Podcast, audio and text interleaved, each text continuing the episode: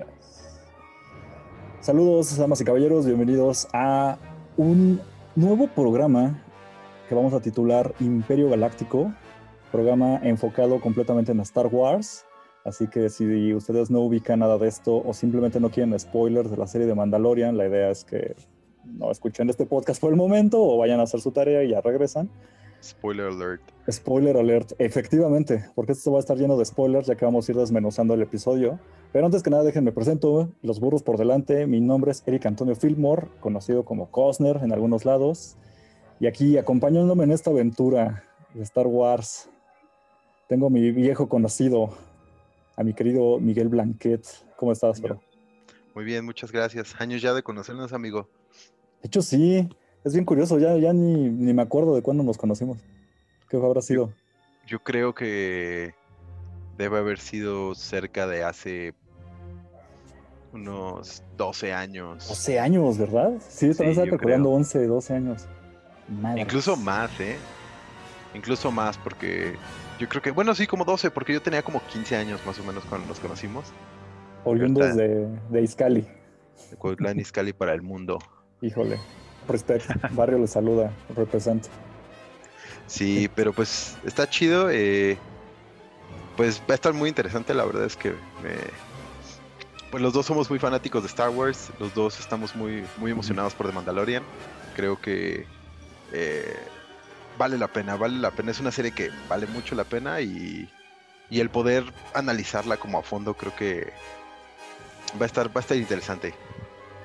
Sobre todo porque siento, ah, bueno, esa es como opinión personal, igual y tú tienes otra idea, pero desde que Disney agarra ya todo lo de Star Wars y empieza a sacar, digamos, nuevas producciones, yo en lo personal siento que iban muy bien. Episodio 7, respetable, empezó normal.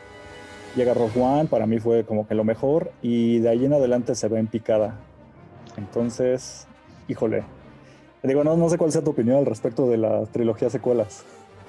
Pues tengo, tengo unas opiniones un poco divididas. Primero que nada, digo, como, como espectador, eh, me gustaron. Eh, son pues increíbles, ¿no? Tienen muchos efectos, muchas peleas, mucho fanservice. Eh, prácticamente son lo que pues, cualquier niño quisiera ver, ¿no? Por el otro lado, como fanático, pues obviamente no me gustó la, el, giro que dieron con, los eventos. Eh, estoy muy en desacuerdo con lo que hicieron eh, eh, al, elegir distintos directores. Definitivo. Y, no tener, no tener un, un acuerdo en cómo iba a ir todo, ¿no? no, saber qué iban a hacer, ¿no? Y lo, iban haciendo como iba saliendo, entonces. Ajá, exactamente. Cosa que, por ejemplo, con Mandalorian es completamente distinto. Son distintos directores que tienen un mismo fin, que van por una misma idea. O sea, aquí diste todo, todo tu recurso narrativo, toda tu dirección y toda, toda la idea, o sea, producción, dirección, escrito, o sea, no, no, no, no, no. Eh, creo que lo que lo que estaba haciendo JJ Abrams iba para un lado, Ryan Johnson le dio en su madre. Lo atravesó con por completo. Entonces le dijeron, JJ, por favor, haz algo, ¿no? O sea, intenta salvar algo de lo que hiciste. Y pues hizo lo que pudo. El episodio 9 para mí no es una basura. Es un episodio... No, mí tampoco, ¿eh? Ah, intentaron salvarlo, ¿no? Tiene... Yo soy de la idea de que precisamente era de, vamos a intentar salvar esto, pero güey, o sea, ya era como... Eh, ¿Cómo reconstruyo esto si nada más quedaron como cenizas, no? Entonces, pues hace lo mejor que puede, pero pues ya no se podía hacer más, o sea. Exactamente, se hace lo que se puede con lo que se tiene. Eh, realmente para mí, de hecho hace rato estaba debatiendo en, un grupo de Facebook de Star Wars, eh, porque yo, yo pienso que el episodio 8 es el peor de todos. Sí, es el peor de todos, definitivamente. todos. Mucha gente, mucha gente lo defiende, mucha gente cree que es bueno, pero no sé, para mí se desvió por completo de, para dónde iba la historia. Fue como un capítulo de relleno de Mandalorian. O sea. Ah, y, le, dio en su madre, le dio en su madre a la historia, ¿no?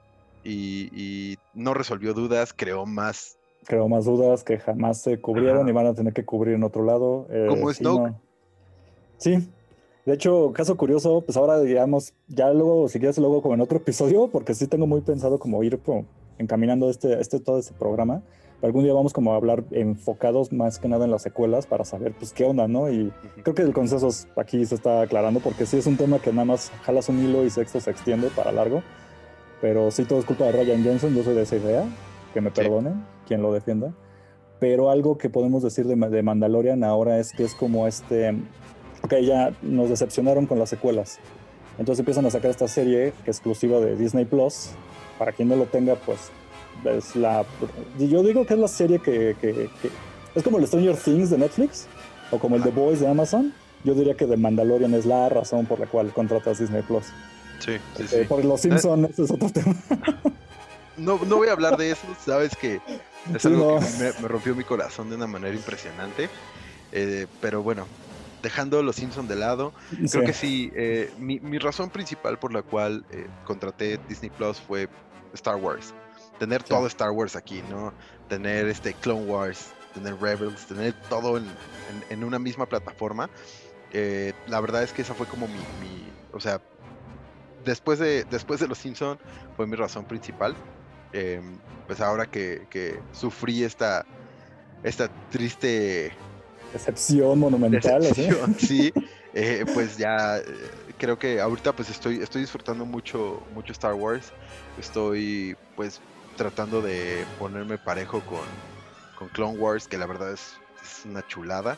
No he empezado, no he empezado para nada yo con Clone Wars, pero sé que ya se me está quedando ahí rezagado. Sí, claro, de hecho, ahora, o sea, por ejemplo, digo, vamos a hablar de esto un poquito más adelante, pero todo lo que hizo, lo que hizo Dave Filoni eh, ahorita se está, se está se está entrelazando con The Mandalorian de una manera muy interesante y creo que sí vale la pena, sí vale la pena darle, darle una checada a Clone Wars porque eh, yo por muchos años eh, me consideré ciertamente un purista de Star Wars de las películas. Yo no, no estaba como muy dentro del universo extendido. Para mí era como, ah, ¿para qué, no? pero ahora que me he metido un poquito más, eh, la verdad es que chulada. Es que sí, de hecho ya Dave Filoni, em, bueno, también como incluido aquí extra, en Disney Plus están tienen un documental que es Gallery, Disney Gallery, algo así se llama, ¿no? Como el detrás de cámaras de The Mandalorian.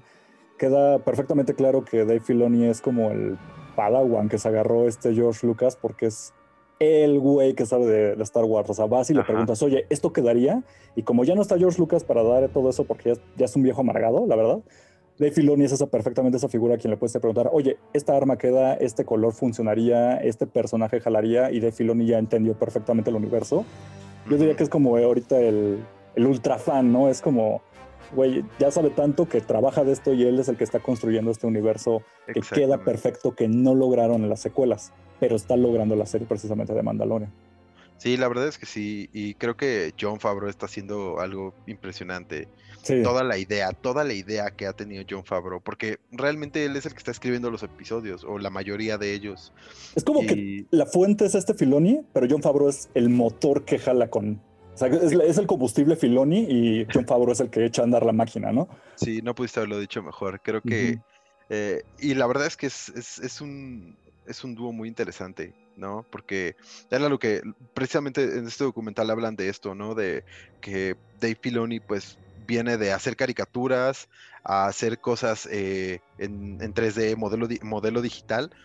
Y cuando llega con, con John Favreau, que hace, pues. O sea, con gente de verdad, con carne y hueso, pues es como para él es seguir aprendiendo, pero mientras está aplicando todo lo que ya ha hecho durante su carrera, la verdad es muy interesante.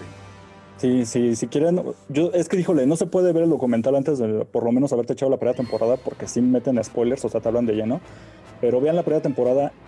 De ahí me estaban preguntando hace rato en Twitter que, bueno, se subieron ahí como anuncios de este podcast y me preguntaban si nos íbamos a meter mucho, si íbamos a estar muy clavados o si necesitaban ver algo antes de esto.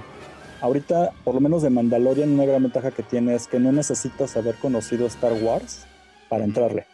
Si ya sabes de Star Wars, le sacas mucho más jugo, porque tiene bastante fanservice, te puedes atascar con todas las referencias, pero es una historia por lo menos ahorita contenida, que sí está agarrando de otros lados y eso es lo que emociona a gente como, como aquí Miguel y yo, o sea que estamos ya muy metidos, pero si tú no sabes ni quién es el tal mono, no hay bronca. La historia va, va seguido. Entonces es, es, un buen inicio y pues por eso también estábamos como decidiendo agarrar ya ahorita, pues ya va media temporada, segunda temporada, ya va a la mitad, y ahorita la venimos alcanzando, nos tardamos en sacar esto por cosas de la vida, pero justamente, ¿te late si ya vamos como entrando como para no retrasarnos tanto como cómo fue el episodio?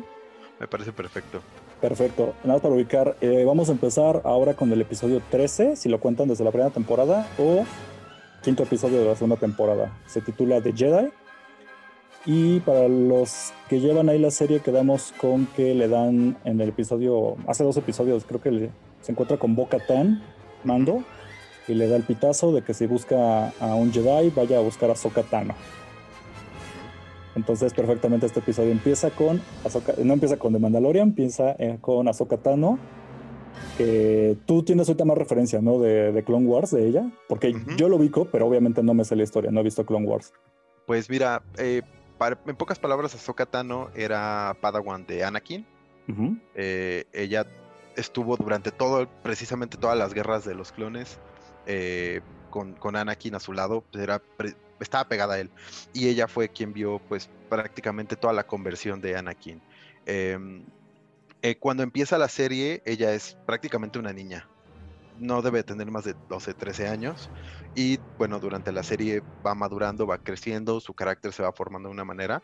Entonces, eh, creo que de la manera en la que la reflejan aquí en, Mandalorian es muy interesante porque ya es una persona adulta, ya es, eh, pues ciertamente una, una Jedi, una guerrera, ¿no? Eh, siempre fue pues muy astuta, muy inteligente, em, eh, siempre tenía un orgullo, su, orgullo es muy, muy grande y Anakin de hecho se burlaba de ella, ¿no? Trataba, siempre la trataba como su padawan, como la niña, como... Eh, la mugroseaba, así la peleceaba, ¿no? Ah, Ajá, exactamente. Entonces, ella, pues, eso hace que su, su su personaje crezca, ¿no? Y, verla de esta manera, la verdad es muy interesante. Eh, yo tampoco voy muy, muy adelantado en Clone Wars, entonces hay muchas cosas que, pues probablemente se, vayan aclarando, ¿no? Pero su, manera de pelear es muy especial, su...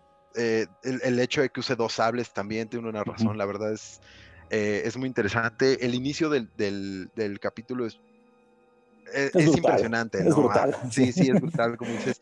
El, yo, la verdad es que ya lo vi, lo vi dos veces, el episodio, lo vi ayer en la mañana y en la noche. Para desayunar, dice, y cenar.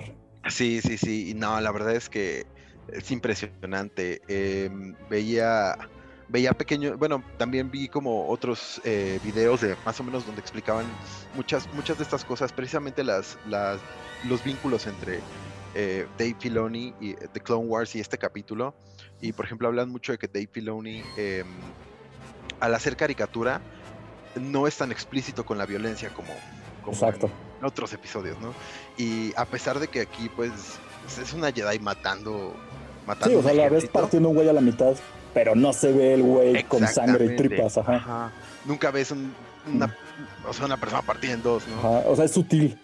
Ves el sablazo, pero el cuerpo cae y te dio, se dejó en claro qué pasó, pero todavía lo puedes ver si tienes 12, 11 años, o sea. Exactamente, exactamente. Cosa que, pues es muy Disney, por un lado. Sí. y por el otro lado creo que es muy interesante porque e, es algo que nos deja ver pues que es una guerrera, que es una persona pues, realmente que va a lo que va, ¿no? O sea, no se anda con con juegos. Pero. Pues, con jaladas. Ajá, sí. Pero al mismo tiempo, pues. E, e, estás, como dices, estás en una plataforma de Disney, ¿no? Eh, mucho se habla de que pues, eh, Disney está tratando de hacer esto muy familiar.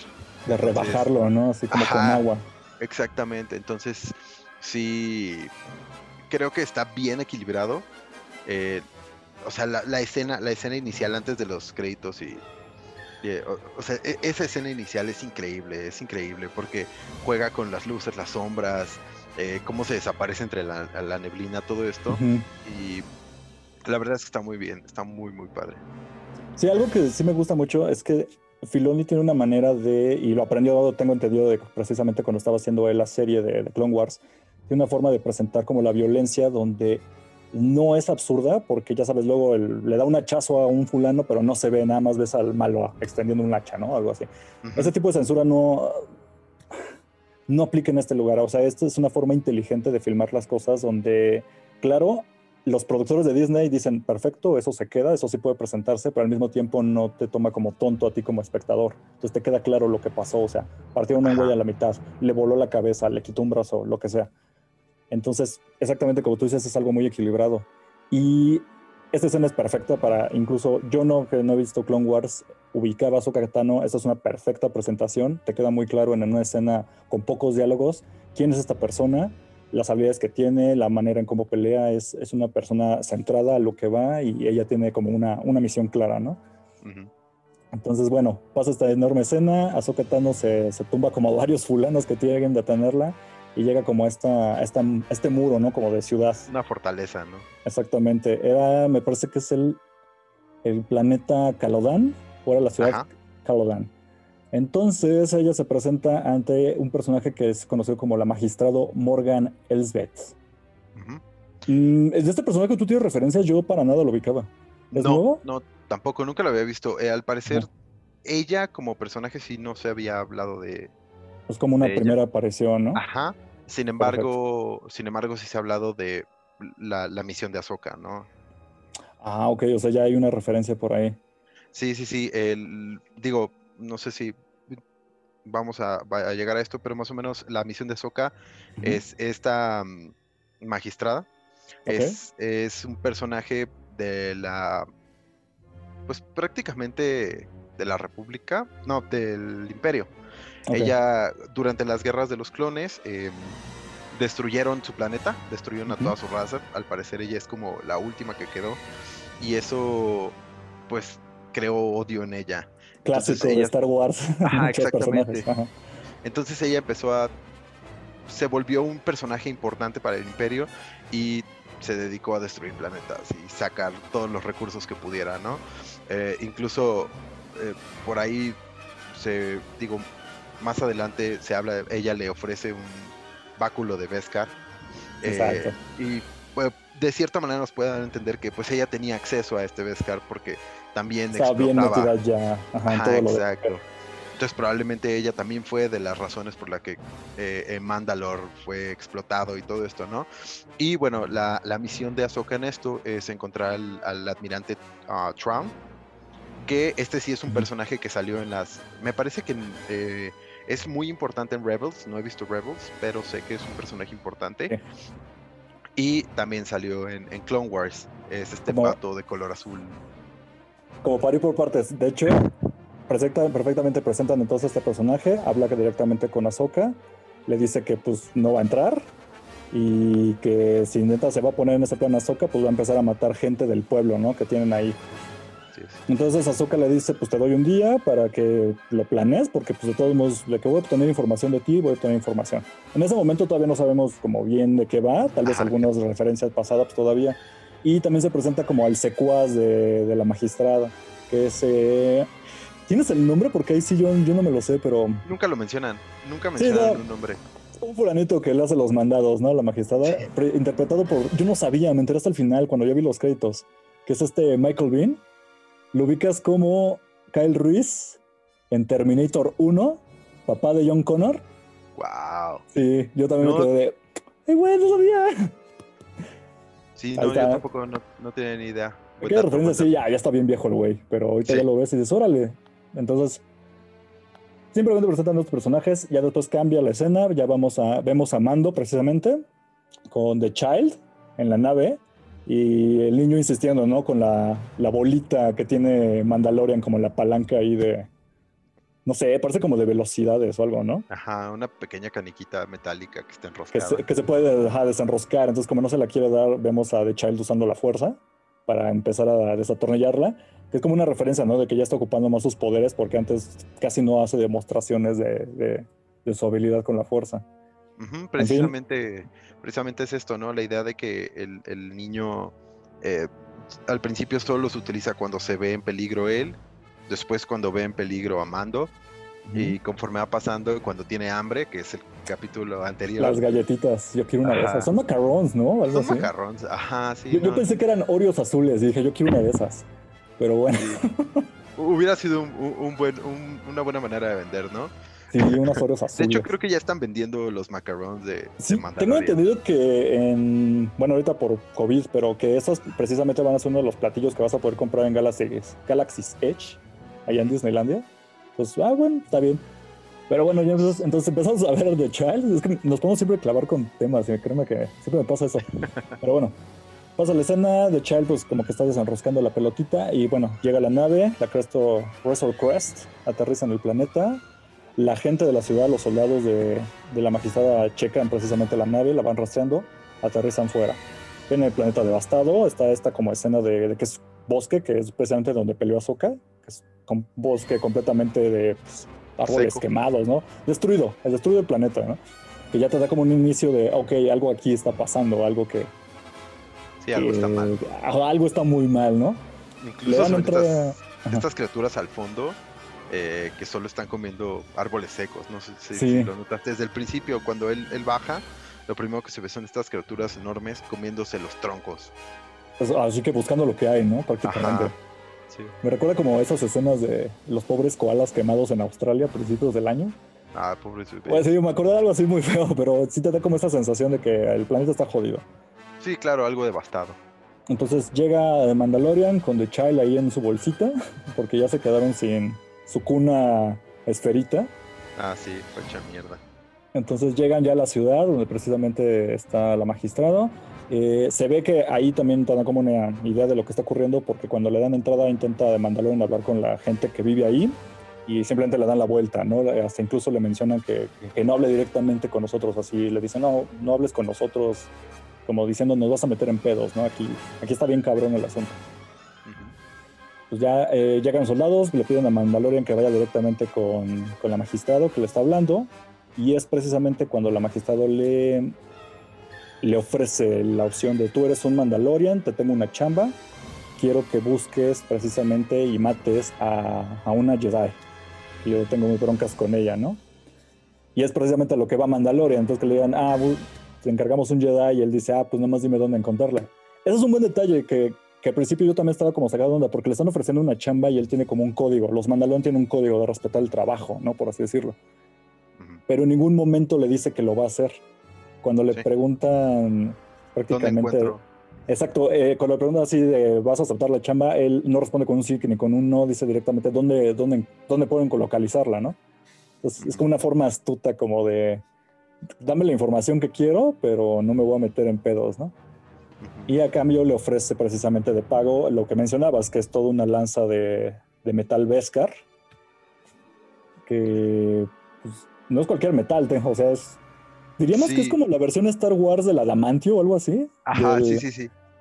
De hecho, si te das cuenta, y, en este episodio se ve muy claro porque no habíamos tenido el, el sable láser contra el metal Beskar, pero Exacto. Ah, resiste, es un metal que lo resiste y como sabemos es muy difícil que un metal resista la fuerza del sable láser, incluso eh, no sé si te acuerdas en, el episodio 1, cuando están en la nave de, del eh, de la Cámara de Comercio que están, eh, bueno, Qui-Gon está abriendo una, una, escotilla que la cierran doble. La cierran con todavía más escotillas y sigue penetrando el calor del láser, ¿no? Ajá, precisamente. Y el Beskar es sumamente difícil. Eh, de hecho, pues es algo que solo en, capítulos anteriores se ve que artesanos lo pueden trabajar.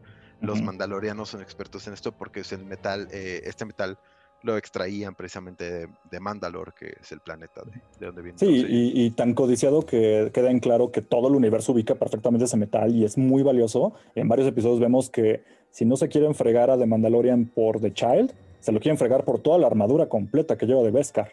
pues varias veces lo andan como ahí fastidiando, entonces que le entregue toda una lanza así de, de Beskar, pues es un pago pues, bastante llamativo, vamos a decirlo de esa manera. Sí, claro. Pero pues digamos, entonces de mando no acepta, pero le dan la información de dónde localizar a este Jedi.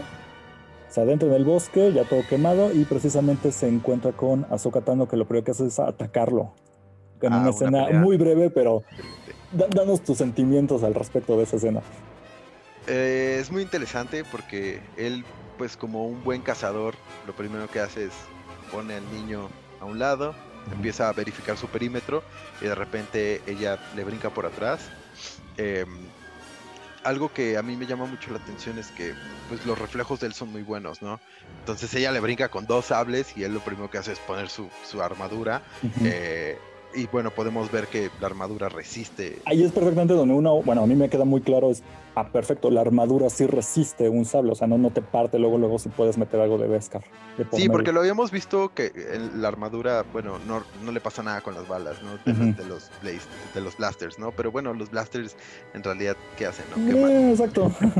Pero bueno, sí, ahí lo podemos ver. Eh, también podemos ver que usa otros de sus artefactos eh, el lanzallamas. Lanzallamas. Eh, y su. Se me fue el nombre, pero la cuerda, la. el lazo de la verdad de la Mujer Maravilla, ese. Ajá, el bien pocho, el grappling hook. se me va el nombre, pero. Sí.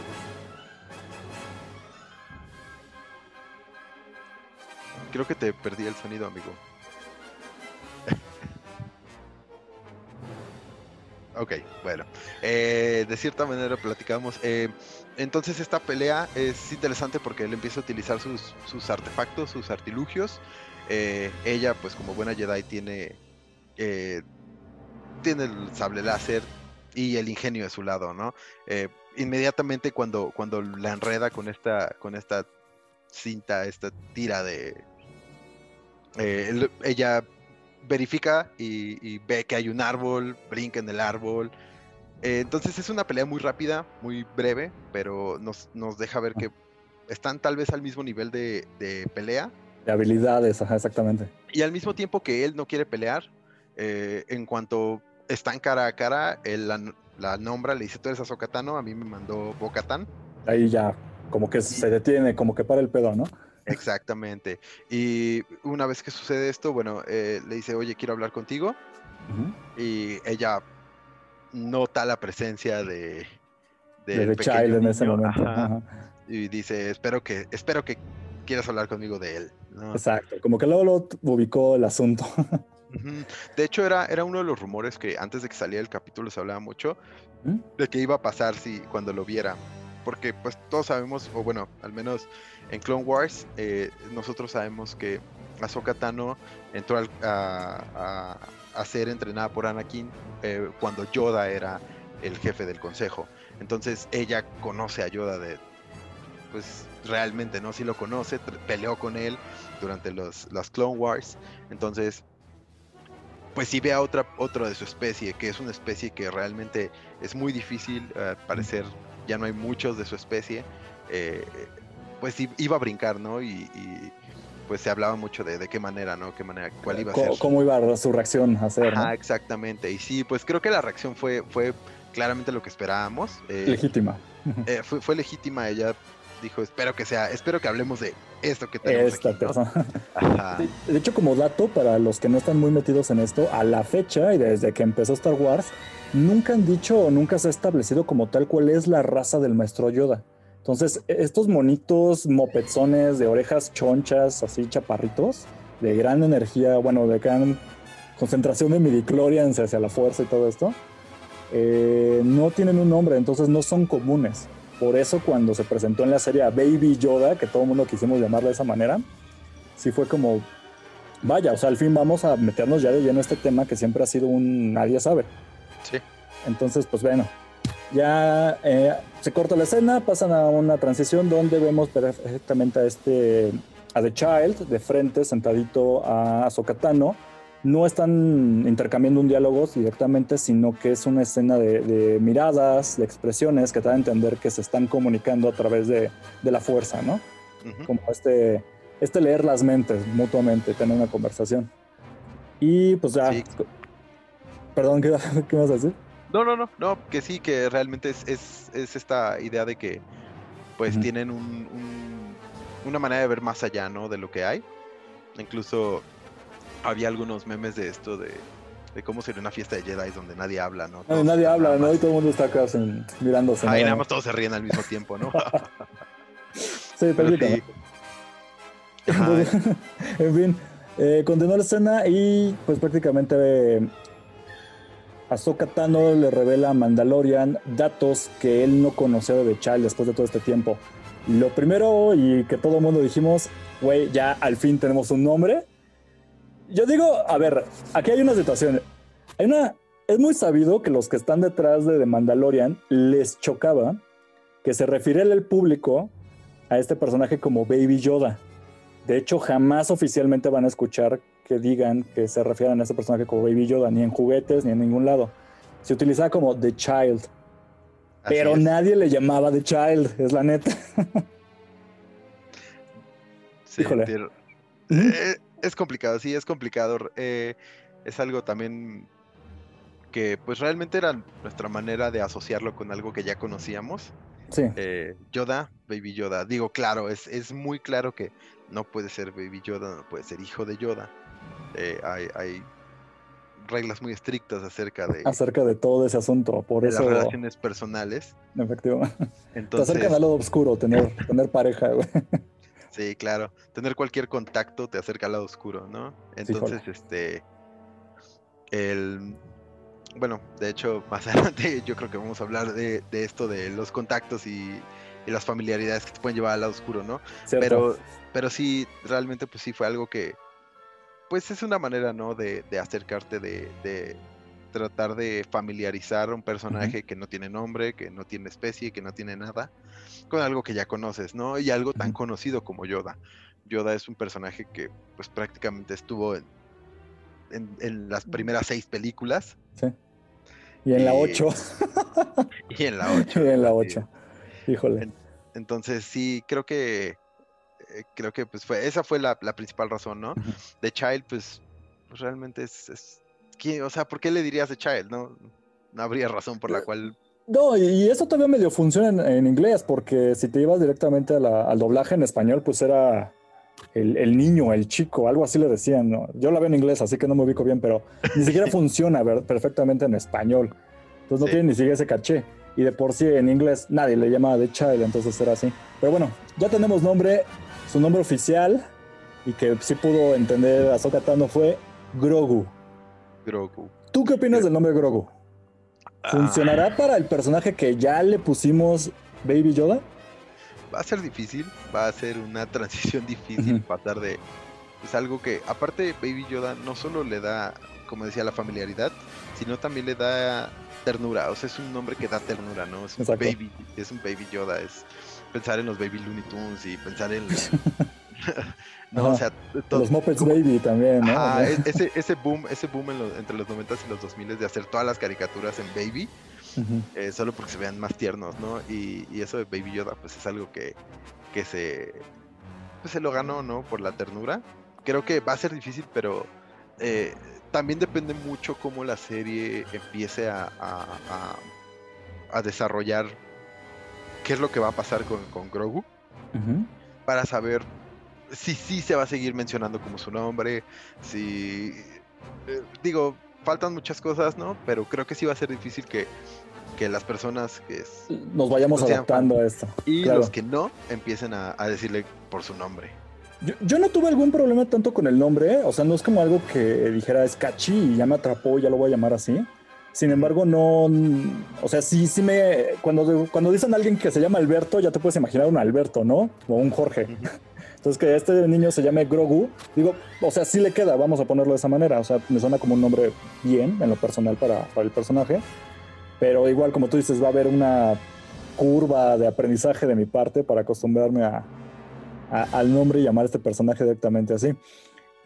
No solamente que tenemos nombres, sino que ya nos da un poco más de historia a Sokatan en donde explica que al parecer Grogu fue entrenado por los maestros eh, Jedi en Corcusant, que tuvo al parecer varios maestros, lo iban entrenando, lo cual se me hace raro porque estamos hablando de un bebé que ya tiene 50 años. Los de Clone Wars, o sea, antes de la Orden 66, estamos hablando de que como de 30 años antes de todo este asunto. Entonces, estamos hablando de que de un, de un renacuajo y ya lo entrenaban los maestros Jedi, o sea, a ese nivel ya estaba el asunto. Es lo que pues no me quedó muy claro. Mira, eh, aquí lo, complicado es entender la velocidad en la que crece, ¿no? No sabemos si, si, va creciendo exponencialmente lento o si crece y se, estanca por un periodo, de tiempo y como un Pokémon, ¿no? Y evoluciona y luego se queda otro tiempo y evoluciona, ¿no? Es algo que no sabemos. Em, como dicen las tías, dale estirón, ¿no? De repente. sí, de hecho. Entonces es complicado saber si, pues, o sea, también piénsalo, ¿no? Pasaron 30 años, ¿no? Por lo tanto, tenía 20. 20 años. Pasaron 20 años desde su, concepción y su nacimiento.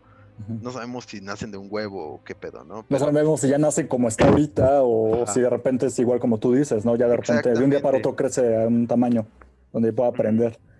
Exactamente. Algo que sí pues dejan claro es que eh, pues es, una criatura familiarizada con la fuerza, es una criatura que tenía control de la fuerza, ¿no? Tenía un control al menos eh, del el, tipo de control que tienen los junglings en, que podemos ver ¿no? en, los, en las precuelas. Todos los eh, niños que fueron matados por Anakin. Así es. por lo menos en ese nivel. Ajá. Ajá, hay memes de eso. También eh, leía que en, otro foro en donde hablaban que realmente no era un jungling que incluso hay dentro de las categorías de los Padawans, hay categorías, haz de cuenta como Kinder 1, Kinder 2 y preescolar, eh, algo así. Entonces que, él probablemente estuvo en una etapa como más maternal, en una etapa más, más joven, donde, donde sí tienen como cierto, cierta educación, pero todavía no llegan a, a, poder utilizar la fuerza de una manera correcta. Eh, es, es, complicado entenderlo, es complicado saberlo realmente. Yo me imagino, yo quiero creer que sí ya tenía un control de la fuerza, ya tenía un, control como un jungling, que ya podían, por ejemplo, vemos en, me parece que es en el episodio 2, en el ataque de los clones, cuando Obi-Wan va con Yoda precisamente a, a, donde está dándole clase a los niños, va y le dice, oye, es que no encuentro este sistema, ¿no? Y ellos tienen los cascos y tienen las, las esferitas. Las esferas de entrenamiento, claro. exactamente. Y, ellos ya, pues ya controlan ciertas cosas de la fuerza, ya controlan eh, el, pues pueden ver a su alrededor y, sentir cosas, ¿no? Probablemente pues ya estaba en un nivel de este tipo. Eh, algo importante que se menciona aquí es que pues después de que, de que sucede esta, eh, esta Orden 66, esta rebelión de los clones, lo esconden, pasa muchos años escondido, podemos asumir que pasó 20, 30, 40 años escondido, no sabemos exactamente cuánto, y ocultó sus habilidades, ¿no? Entonces... Y que tenemos exactamente como esta parte donde Ahsoka menciona que ya no hay como un registro, vamos a decir, en su memoria, o sea, como que son años perdidos que tiene Grogu justo después de que se tiene que esconder, ¿no? Para, para sobrevivir de que empiezan a purgar a todos los Jedi. Exactamente. Entonces, eh, e, es, es, es, importante esto porque pues realmente es lo que hace que haya perdido un poco, pues el control, ¿no? El control de la fuerza. Y, lo platicamos ah, em, con anterioridad. Em, durante la serie se ha visto como poco a poco lo utiliza con más familiaridad. Sin embargo, sigue, sigue siendo algo que sale más por instinto que, que por, por ¿no? Por interés, ajá, por voluntad. Eh, eh, podríamos, podríamos eh, más o menos analizarlo como Harry Potter, cuando en la primera película que él desaparece el vidrio de, del, cuando están en el zoológico y se sale la serpiente, ¿no? Que lo hace más por, por, por la tristeza de ver la serpiente en cautiverio y todo esto, sin saber como lo está haciendo. Como que sale de sus emociones más que porque él se estén concentrando en hacerlo. Y son como ejemplos pequeños de, demostración de poder de un ser que tiene esta habilidad, pero que no ha tenido el conocimiento para empezar a controlarlo. Exactamente. Entonces, estamos, eh, estamos en un nivel en donde pues ni es ni es una persona o un, ser que puede utilizar la fuerza de una manera constante, ni está totalmente... Tiene, toda esta energía y este poder todavía como guardado, pero es muy importante, por eso ya lo, lo, entrenaban los Jedi desde su momento. Entonces precisamente le hacen una prueba, la clásica prueba de las rocas, que ya veíamos con Maestro Yoda entrenando a Luke Skywalker. Y bueno, en este caso, Ahsoka hace la prueba de que use la fuerza, manda una piedra usando la fuerza hacia Grogu. Grogu nomás la cacha y le pide que se la regresen, a lo cual, pues, no, no reacciona. No lo hace. Ah, así es, la deja caer. Eh, Mando, bueno, tiene, tiene esta. Él, él, es muy, muy arrecio, ¿no? Es una persona que no, no, no demuestra muchas emociones Entonces él solo le dice, no, no quiere, o sea, no sabe, no quiere, no puede, no le interesa. Está tontito, dice. Ajá, está tonto, no, no, hay manera de que lo puedas hacer, hacer eh, que, él, que él te haga caso, ¿no? No te va a hacer caso. Primero le dice no te entiende y ella le dice, o sea, sí, sí entiende. sí, me entiende. sí me entiende. Entonces, si te entiende y no lo hace, pues es porque es necio, ¿no? Entonces, eh, Ahsoka al, al entender que pues él ya conoce eh, las habilidades de Grogu y que ya han tenido un vínculo, bueno, le dice, a ver, inténtalo tú, ¿no? Eh, de hecho, hay un momento como muy cagado, como un paréntesis, donde le dice, donde dice, bueno, a ver, tú inténtalo, vas, porque tú tienes una conexión con él. Dice, dice, ¿cómo le decía? Como, ok, Kid. Y se le acerca a Soka y le menciona Grogu, como repitiéndolo, pero es una manera, yo lo sentí como de, de los que ya están haciendo la serie, de, a ver, déjenme decirle de Kid, a partir de ahora ya se llama Grogu. Que les quede claro. aparte, aparte es muy chistoso, no sé si, si lo notaste, pero cuando, cuando Mando pronuncia su nombre, él se emociona. Sí, sí hay una reacción por parte de. Ajá, cuando Mando dice Grogu, porque lo dice, si no estoy mal, lo dice tres veces. Dos cuando se lo dice por primera vez y luego cuando están haciendo el. ya la, la prueba, ¿no? Y, y, cada vez que lo, él lo pronuncia, eh, Grogu lo ve con, mucha emoción hay y hace Hay una reacción, ajá. Ajá. Entonces, eh, e, es, es, chistoso, pero al mismo tiempo, pues va, va de la mano con esto de que ya tienen un, pues, un vínculo, ¿no?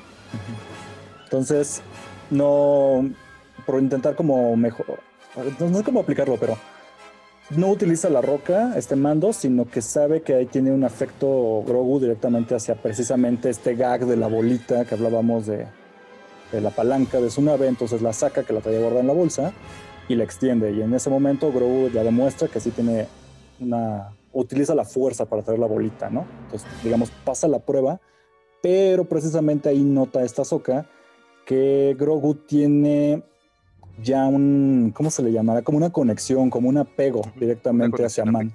Hacia Mando. Y precisamente lo que menciona es que no, no puede entrenarlo porque su apego hacia Mando lo vuelve vulnerable a sus miedos, a su ira.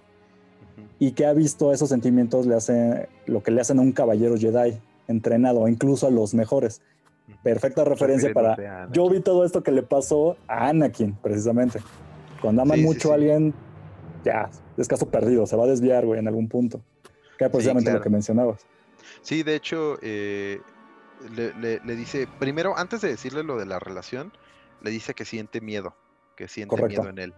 Eh, y bueno, sabemos que pues es una criatura que está escondida por muchos años, que le está intentando, lo están intentando capturar lo que queda del imperio, eh, tiene, pues tiene miedo, ¿no? Realmente tiene está solo, está aterrado, es vulnerable.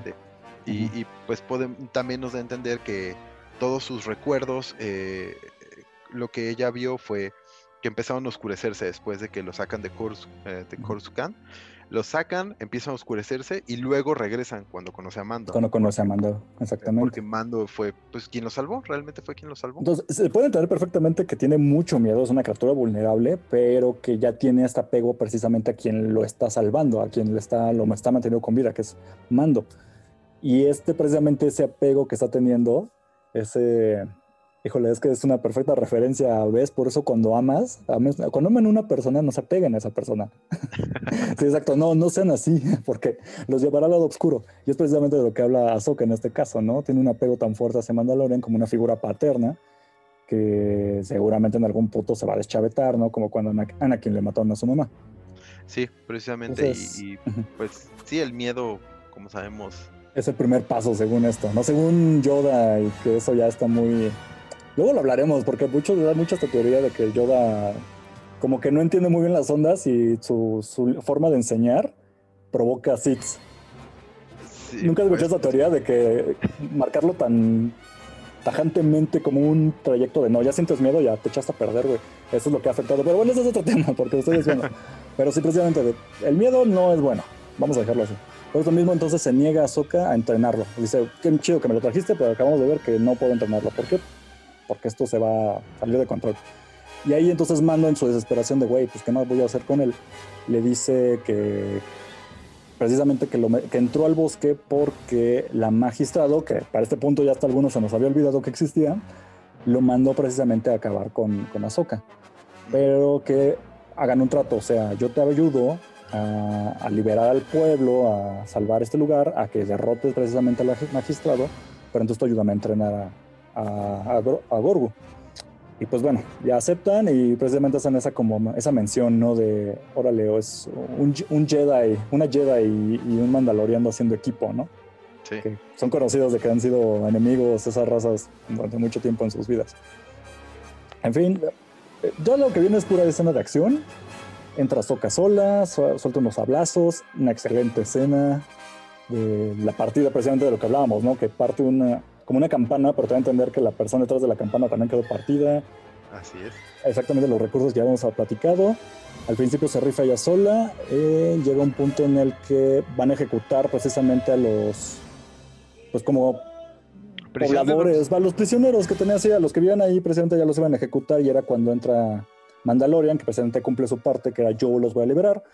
Mientras tú te rifas los madrazos, los libera y todo. Y va directamente ya a Soka a enfrentarse a, la magistrada, ¿no? Mientras que por afuera de un muro interno se queda de Mandalorian, como ayudando a la gente, con el personaje sin nombre, este Michael Bean. Como, a ver, pues vamos a escuchar qué lado va a ganar. Porque lo único que pueden ellos ubicar como a través de ese muro era, pues escuchan el sable láser y precisamente el báculo de, de Beskar que está ocupando la, la magistrado. Y pues vamos a escuchar a ver quién gana, a ver si tu lado o el mío. Ahora, híjole, la, escena de la batalla, pues vamos a decir, pues sí, de, sables, de, esgrima que se lleva ahí. Y ahora ya más quiero que escuchar tu opinión. Es increíble, es increíble. Digo, vemos a Soka pelear con los dos sables eh, contra pues, el, báculo de, de Beskar, que es pues, un arma en sí, un arma muy, muy fuerte pues vemos muchos saltos, maromas, golpes. Eh, por un momento vemos que Ahsoka pierde uno de los sables y, continúa peleando con el sable por fuera de la mano. Eh, que como que pues cambia de técnica, ¿no? como que agarra el sable de otra manera para otro tipo de movimientos. Y la verdad es que sí, es una chulada de escena. Lo que más me gusta sobre todo de esta escena es que es más contenida. O sea, aunque por ejemplo en las precuelas tenemos estas escenas bombásticas de sables, donde giran en el aire cuatro veces y todo, que es muy impresionante. En este caso se mantiene muy contenida como pelearía, no sé, Darth Vader en Rogue One o algo así, que no es tanto de acrobacias, sino es más de técnica. O sea, como una real batalla tipo samuráis que tienen mucho esto. Star Wars sabemos que se basa mucho en esas como concepciones y películas. Y es como que es mucho de miradas, eh, como que cada golpe cuenta, entonces no, no hagas algo tonto que le dé la ventaja a tu, tu contrincante. Si hay mucho este giro, como tú mencionas, como estas volteretas, pero no son como en el aire ni nada, son muy contenidas. Es una batalla así, perfecta de, de sables, ¿no? Exactamente. Y pues ya gana. Ah, perdón. No, no, no, y, y, también es, es, muy interesante el, lo que sucede afuera, ¿no?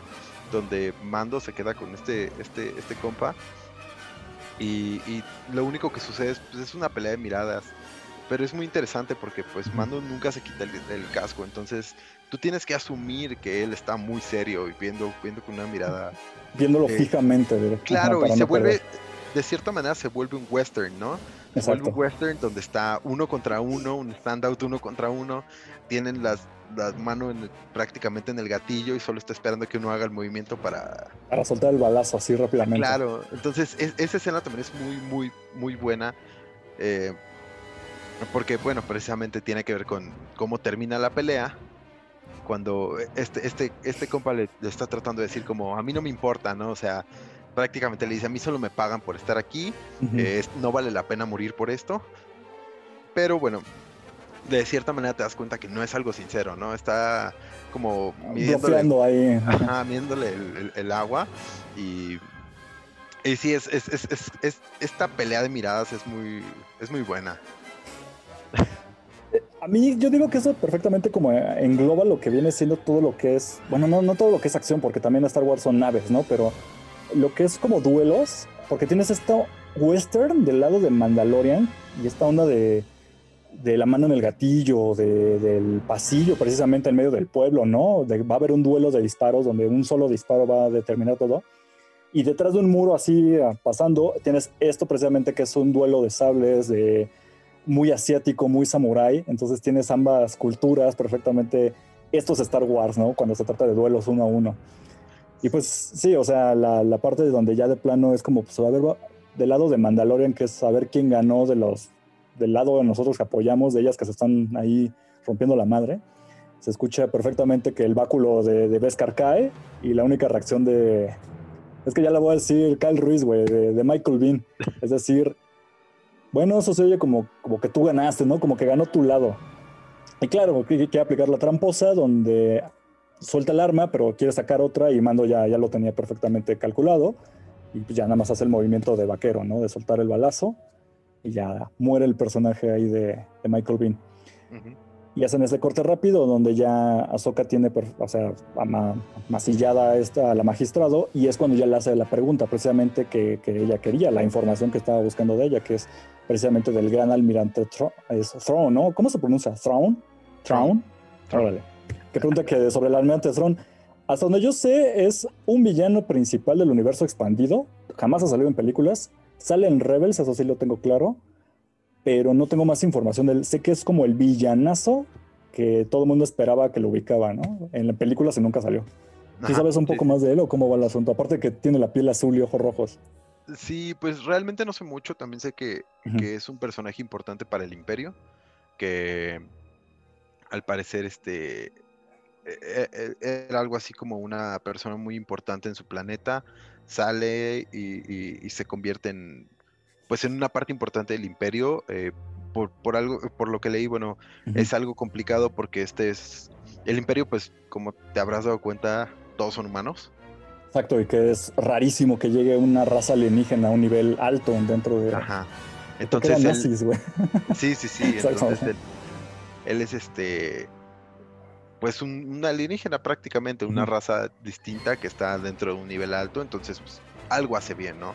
Eh, yo tampoco estoy muy, muy al tanto de, qué, qué, partido tiene, ¿no? Qué, qué, fue lo que hizo. Pero creo que sí tiene algo que ver incluso con la creación de la.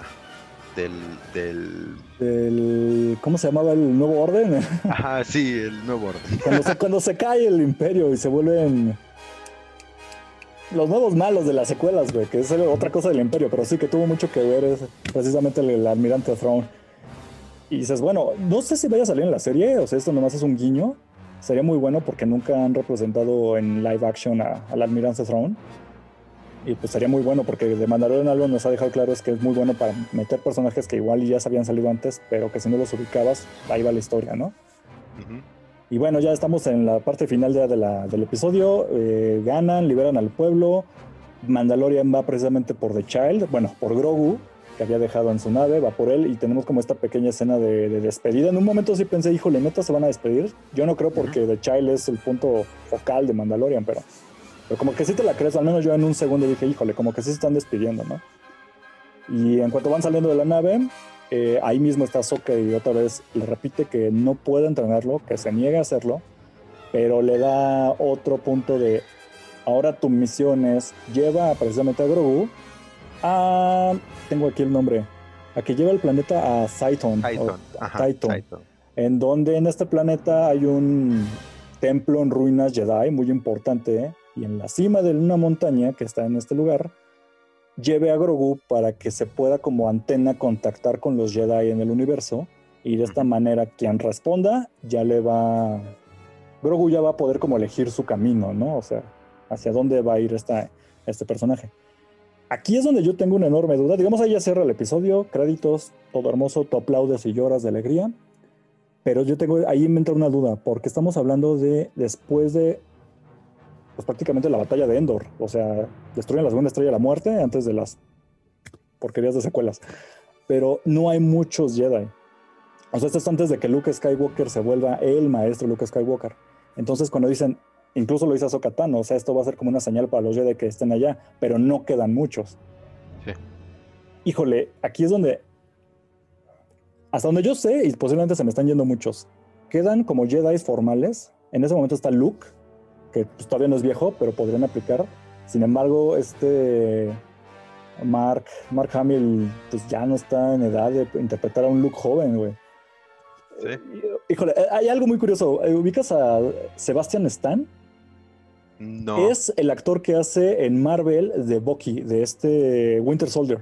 Ajá, sí, sí. Ok, hubo un mame donde él subió una foto que le editaron fans, en donde le hacen unos pequeños retoques como en el cabello y todo, pero es Luke Skywalker de los 70s, güey, así. Y decían, contraten a este güey para hacer de Luke Skywalker y métanlo en The Mandalorian. Y él No, dijo, serio, y él subió eso porque él dijo, yo no tengo problema, si ustedes me hablan, por mí perfecto, güey. Pues sí, no mames. ¿Qué te- qué si te dijeran tú, Jordi? Tú te pareces mucho a un personaje en Star Wars, podríamos contratarte. tú no tendrás bronca, ¿no? No, no tendría nada de bronca. Pero en fin, podría ser, eso es teoría de fan. Otro personaje que es Jedi, que es Ezra Bridger. Él es precisamente ¿The el? Jedi de The Rebels. Podría aparecer, como ya apareció Ahsoka. O podríamos irnos ya a lo que son de los videojuegos que ahorita son canon, que sería. ¿Cómo se llama este? Tú lo jugaste, ¿no? Fallen Order. No, no lo he ¿No lo has jugado. jugado? No. Híjole. Yo no lo he acabado, porque no tengo la computadora. Pero ahí te presenta precisamente a. Se llama este personaje, lo tengo aquí, es eh, Cal, Cal Kestis. Es un Jedi que sobrevivió. Bueno, era más como un Padawan que sobrevivió a la Orden 66. O sea, como en resumen de la historia. Y se esconde. Y de eso trata el videojuego. Pero es un Jedi que está dentro del canon, precisamente en esta época, entre episodio 6 y episodio 7. O otro que dicen es que puede ser su maestro, que es una ex Jedi porque se retira. Eso lo explican en el videojuego, que se llama Sereyunda. Entonces estamos hablando de dos opciones de un videojuego, una de una serie animada o de plano regresar al canon, que es lo que es Skywalker. A eso se limita, no sé qué Jedi nos vayan a presentar, porque todavía quedan otros, me parece, tres, cuatro episodios antes de que acabe la Tres. temporada. Sí, faltan tres episodios. Son ocho. Y no sé, está, está, está complicado. Yo digo, no creo que regresen al, al Skywalker saga. Yo tampoco, no. Sinceramente creo que lo que están tratando es alejarlo un Alejarse poco. ¿no? precisamente de todo eso. Ajá. Digo, sí hay fanservice, sí hay cosas que, que podemos ligar con, porque al final todo pasó durante este periodo de tiempo. Sin embargo, creo que no es por donde van ellos. Creo que sí, su idea es como ir por otro camino y pues está interesante que metan eh, este canon de los, de los videojuegos. Yo la verdad es que no, ese sí no lo conozco. Sí, es que es, Eh, muy- es el más nuevo, vamos a decirlo así, y ya sabes que lo que están haciendo es... De ahorita ya no hay producto de Star Wars que no tenga que ver con el canon. Sí, Entonces, a muchos no les gustó. El personaje es muy X, la verdad. O sea, sí es un Jedi muy... No es malo, pero es muy X. O sea, podrían darle eso porque lo que está haciendo mucho Mandalore es agarrar de todos lados. O sea, incluso cosas que en el episodio de hace dos semanas, precisamente, donde cierran con... Se me olvidó cómo se llama el de Pollos Hermanos, el de Breaking Bad, que está haciendo de malo. este... Se me fue. Ese güey, el malo del imperio que estaba saliendo en The Mandalorian. eh, en esa última escena que salió hace un episodio anterior. Sí, fue el anterior. Donde se ve que tiene como una hilera de robots. Sí tenías esa, refe- esa, sí, sí tenías sí, tú sí, esa sí, sí. referencia, precisamente de los Dark Troopers. Esa es una saga de juegos que yo jugaba de morro en los años 90, que era juegos de disparos y eran unos robots del imperio que son los ultra más poderosos Stormtroopers, por así decirlo, ¿no? Y entonces que agarran una referencia tan antaña en los 90 y lo metan en la serie es como, vaya, Filoni y se me fue el nombre del otro güey, pero perfectamente tienen todas las, las herramientas y están jalando de todo. Entonces no me extrañaría que precisamente agarren de los videojuegos a estos personajes X, como Cal Cestis, y digan, este es el Jedi que va a ir por Grogu. Pero pues ya estamos en, en puras ideas que se nos ocurran, ¿no? Sí, pues la verdad es que, no sé, Moff Gideon. Moff Gideon, gracias. ¿Ves? Sí. Moff Gideon. Este, no sé, la verdad es que sí, ahorita creo que va por un, va por un camino muy interesante. Digo, hay de todo, le están metiendo de todo, de toño y con moño, y creo que sí, digo, cada episodio es, incluso los episodios de relleno, son Siento que había más en la primera temporada que en la segunda, ¿eh? Sí, en la primera temporada hubo muchos, por ejemplo, el de la, el de la prisión, el escape de la prisión, ese fue Sí. un episodio totalmente relleno, que probablemente pudo no haber estado ahí. Quedó un poquito justificado por esta segunda temporada en el episodio donde se le. como ahora sí que lo alcanza la, la trulla cuando va en su nave, y precisamente son de la, del nuevo, la, nueva República y le dicen, hey, ¿para dónde va? Y que tiene todo este registro precisamente de ese episodio. Pero de ahí en fuera, pues no, o sea, era un rellenazo que se aventó en la temporada pasada. Tal vez lo más de relleno en esta que fue lo de, no sé, el planeta de las arañas y llevando a señora Rana. Ajá, eso, probablemente. Es lo más de relleno, pero... Eh. Sí, de hecho, pues ¿quién, sabe si, ¿quién sabe si los huevos de la cosa esta tengan algo que ver más adelante? No sé si viste esa, esa teoría no, ¿cuál es la teoría? Pues que, que la, la raza de, de, Grogu y la raza de la señora Rana, que tampoco tiene un nombre y tampoco tiene una raza, este vivían, eran parte del mismo ecosistema, ¿no? Y que probablemente de alguna manera tienen algo que ver. Por eso de, en ese momento todavía Baby Yoda, ¿no? Que tocaba así el, el, tanquecito y se le acercaban los huevitos, ¿no? Ajá. Y él abusaba y se los tragaba, güey. Eso, y también Ah, ah, ah, bueno, yo estuve escuchando una teoría donde decía que en realidad no se los come. Ok. ¿Lo, porque lo, dentro de él algo así? Porque hemos, lo hemos visto comer y mastica las cosas, o sea, Ajá. hasta incluso la rana que se come, se la come como... Y los huevos solo... Yo, yo, lo interpreté más como que era el método Homero Simpson de comer como pato, como de no masticar, así como pasártelo todo entero. También puede ser, ¿no? Pero puede ser, exactamente. Esto ya se ha mucho, ajá. Pero pues bueno, hasta ahorita ahí va entonces de Mandalorian. Es definitivamente de las series que más me han clavado en este año, que ha sido de, puro encierro por COVID. Pero híjole, no, no sé qué más, no sé qué más decir yo. No, pues yo nada más quería hacer otro, otra nota que a mí me, me, gustó mucho y fue cuando el, el pueblo se, ya, ya está liberado, ¿no? Ya vuelve a tener eh, control. El que pueblo bueno, dice. Ajá, que podemos ver al, al, al, vato que al principio le dijo a Mando que no hablara con ellos, que después intenta salvar a los, a, los prisioneros, lo vemos como que él ya es el, el gobernante, ¿no? Ah, como que le dan su túnica y te da a entender que ya él te va a dirigir ahora el pueblo. Él es el peje, güey. y también es muy bonito el, la manera en la que el, pueblo se ve totalmente gris, totalmente perdido, y una vez que ya está liberado, se ven colores. Hasta, sale el sol, casi casi, ¿no?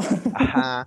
Y se escucha la música de que es el tema de, Mandalorian, pero con, mm. con música de carnaval, de fiesta. Eso, eso está muy chido, eso me gustó. Sí, son como esos tonos muy Star Warseros, muy, vamos a llamarlos incluso como simplones, pero bien ejecutados. Ah, así, de, Ahora todo va a brillar y va a ser bonito. Sí, será como medio sonso para quien no sea fan de Star Wars, pero es una forma de storytelling, que le llaman en el idioma pocho. Bueno, una manera de contar las cosas que funciona y funciona porque creen en ello y, y no se lo toman a broma, pero al mismo tiempo saben que no es como algo en serio es un tono muy Star Wars y es así se maneja de cosas que te puede salir muy fácil de la línea y queda muy claro con las secuelas. Te digo, algún día vamos a hablar y rantear de eso, de cómo lo intentan, pero no tiene esa sensación de Star Wars y se sale por completo. Cosa que de Mandalorian lo lleva así, cada punto y coma de lo que es Star Wars. Y esos detalles, como tú dices, de que de repente ya brilla el sol, es Star Wars. Sí, claro. La verdad es que sí, son, de las cosas que más me han gustado. Eh, también creo que el eh, por ejemplo, este, esta idea de que una vez que el imperio pues, pues se fue a la mierda, ¿no? El imperio valió. Explota la, la, estrella de la muerte. Que también por se segunda habla ocasión. por segunda ocasión, que también se habla en un capítulo, ¿no? Exacto. Podemos, este. Vemos como hay un periodo, que en realidad nunca hubo un periodo de calma, ¿no? Termina esto y lo que sucede es que los sindicatos caen y empieza a volverse lo, que pasaba antes, ¿no? Con, con los eh, con los HOTS, ¿no? Los sindicatos de los HOTS, pero ahora están, por ejemplo, eh, este el, el, el, en el capítulo, el primer capítulo de esta temporada, el del de Marshall, donde él, él salvó al pueblo, ¿no? En, en, en Tatooine, salvó al pueblo de un sindicato, ¿no? Y que, que los estaba tratando de extorsionar. Y, es lo mismo que, por ejemplo, en este, en este, ¿no? Que llega la magistrada con su ejército y, toma posesión. Y, podemos ver eso en, varios planetas. Prácticamente todos los planetas que visitó, o, que ha visitado de cierta manera, hay un control de, de gente que pues, que se vio chingona. Sí, o sea, que tiene algún tipo de poder y como no hay ahorita ley, ahorita yo me los friego y entonces esta cuadra ya es mía o esta ciudad o todo el planeta ya es mío. Entonces se ven estas facciones y queda muy bien con estos tiempos posguerra, que pues, en la vida real es así, o sea, no, no se acaba la guerra, ya todo el mundo ya sonríe y es feliz. Si hay una transición y se ve muy claro también porque aunque te presentan y la historia no va de esta gente que es de los buenos y de los malos, es de Mandalorian es un cazarrecompensas que ahora tiene una misión personal. Pero como lo ves de un punto neutral, hay episodios donde el imperio o güeyes que están dentro del imperio son los que nos van a falgar, pero en otro es como ellos son los guardias o los, los soldados de la nueva república y también cuídate de ellos porque están en este periodo de transición y van a querer controlarlo todo. Y vemos eso, que no hay como todavía un respeto hacia la nueva república. Es como, como ahí está la patrulla, güey, mejor vete por otro lado y darles la vuelta porque, pues, quién sabe, igual te extorsionan, igual te matan, igual te meten a la cárcel. Entonces ves esto como que intenta el nuevo, la nueva república empezar a tomar el control, pero a cada pueblo y ciudad al que va y planeta al que va Mandalorian están estas facciones divididas y esta gente esclavizada o lo que sea, o sea, es hermoso, güey, está muy bien planteado. Sí, y creo que da, da, pie a muchas cosas, ¿no? A muchas otras historias muy interesantes. Entonces, pues llevamos para una hora, se nos fue bien rápido. Por eso, por eso quería hacer este programa, porque sabía que me iba a extender larguísimo, güey. Sí. Entonces, como para ir cerrando, conclusiones, algo que tengas en especial que platicar, Jordi.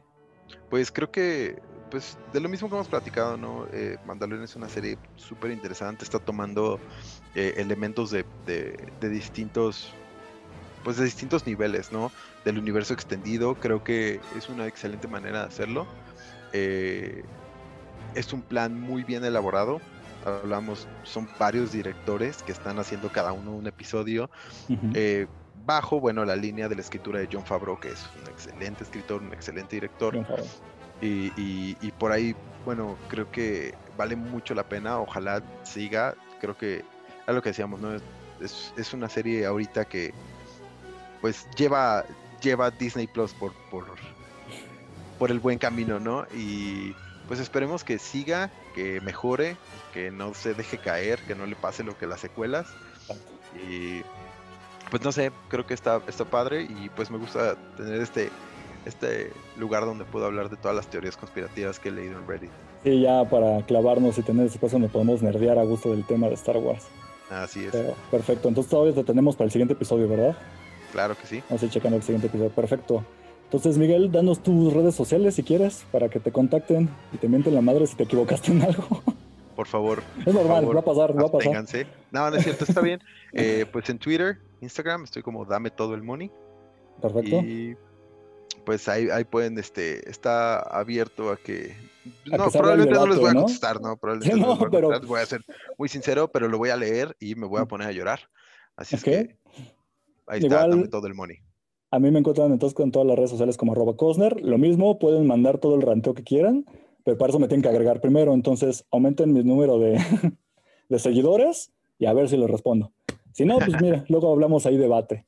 Pero perfecto, muchísimas gracias por acompañarnos, Miguel. Un placer, gracias. Nos vemos la próxima semana y que la fuerza los acompañe. Que así sea. Este podcast fue producido por Eric Filmer, arroba costa.